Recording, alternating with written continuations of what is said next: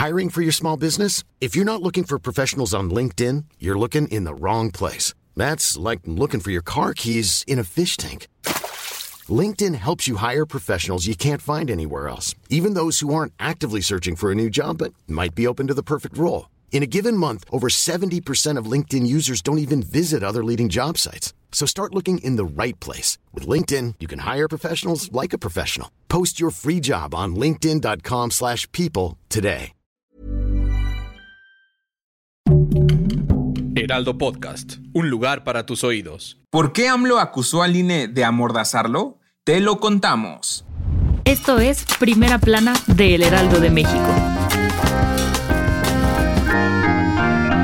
Ayer te contábamos en este podcast que Andrés Manuel López Obrador no estaba muy contento con las medidas cautelares que le impuso el INE para dejar de hablar de Xochitl Galvez en la mañanera. ¿Lo recuerdas? Pues este martes el Presi volvió a cargar con todo contra el órgano electoral y aseguró que, aunque le va a poner pausa a sus comentarios contra la senadora panista, considera que las medidas para dejar de hacerlo son como una mordaza. Sí, AMLO dijo que las medidas cautelares del INE le impiden hablar sobre los aspirantes a la candidatura presidencial de la oposición y el proceso electoral, atentan contra sus derechos humanos, limitan su libertad e impide informar al pueblo sobre lo que sucede en la escena política del país. Además, aprovechó el escenario para volver a raspar a sus rivales y dijo que son una pandilla de rufianes que quieren regresar al gobierno para robar y quitarle a los mexicanos su futuro. Mientras tanto, las medidas cautelares ya entraron en vigor para AMLO e incluso se pidió a la presidencia retirar algunas publicaciones de las mañaneras en las que ataca a Xochitl Galvez y habla abiertamente del proceso electoral. ¿Crees que ahora sí acate estas medidas?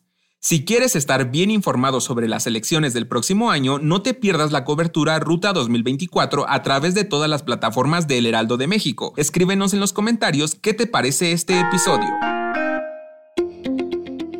El gobernador de Texas, Greg Abbott, ha sido duramente criticado por sus nuevas leyes de seguridad fronteriza, pues muchas organizaciones, gobiernos estatales e incluso federales, como el de México, señalan que atentan contra los derechos humanos de los migrantes. Y ahora, según el reporte de un medio local, el gobierno tejano investiga reportes de policías que supuestamente recibieron órdenes directas del gobernador para empujar a niños pequeños y bebés al Río Grande y negar agua a todos los que solicitan asilo en el Estado. Sí, de acuerdo con el informe, entre el 24 de junio y el 1 de julio de este año, al menos cuatro migrantes murieron ahogados, entre ellos un bebé, por lo que los legisladores demócratas ya pidieron la intervención del gobierno federal para ponerle un alto a las medidas que consideran inhumanas. Aunque la administración de Abbott negó dichas acusaciones, el gobernador culpó al presidente Joe Biden, pues considera que la política de fronteras abiertas contribuye a este tipo de hechos.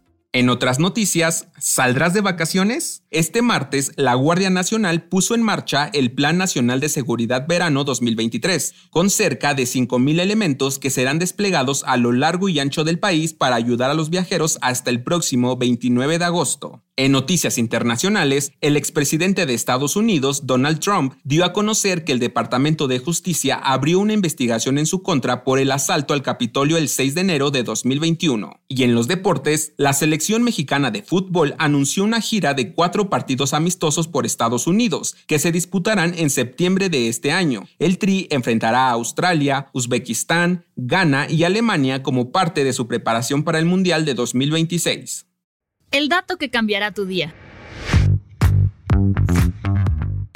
Ni se te ocurra meterte a la alberca acabando de comer, espera un rato o puede hacerte daño. Seguro escuchaste esto muchas veces en tu infancia, pero ¿qué dice la ciencia al respecto? La creencia de que no se debe nadar después de comer se origina de la idea de que la sangre viaja al estómago para hacer la digestión, dejando a los músculos sin oxígeno y provocar calambres que nos pueden llegar a ahogarnos. Pero de acuerdo con el Comité Científico de la Cruz Roja, esto es falso. Según los expertos, comer antes de nadar incluso puede tener beneficios, llenándonos de energía para aguantar el ejercicio. Eso sí, con medida, pues hacerlo con la panza muy llena sí puede hacernos vomitar. Yo soy Arturo Alarcón y nos escuchamos en la próxima. Esto fue Primera Plana, un podcast del Heraldo de México. Encuentra nuestra primera plana en el periódico impreso, página web y ahora en podcast. Síguenos en Instagram y TikTok como El Heraldo Podcast y en Facebook, Twitter y YouTube como El Heraldo de México. Hasta mañana.